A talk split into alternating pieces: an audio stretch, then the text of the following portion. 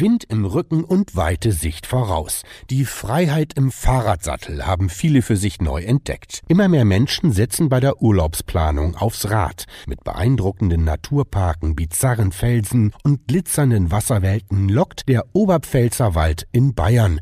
Durch seine ursprüngliche Landschaft führt die 500 Kilometer lange Oberpfälzer Radelwelt. Sie kann in Form einer Acht als Acht-Tagestour oder auf sechs kürzeren Erlebniswelten gefahren werden. Wer dieses Jahr also Lust auf erlebnisreiche Tage hat, erhält mehr Infos über diese besondere Tour auf oberpfälzerwald.de. Dort gibt's übrigens auch ein Radelnavi, das bei der Planung hilft und über 100 radlerfreundliche Betriebe informiert.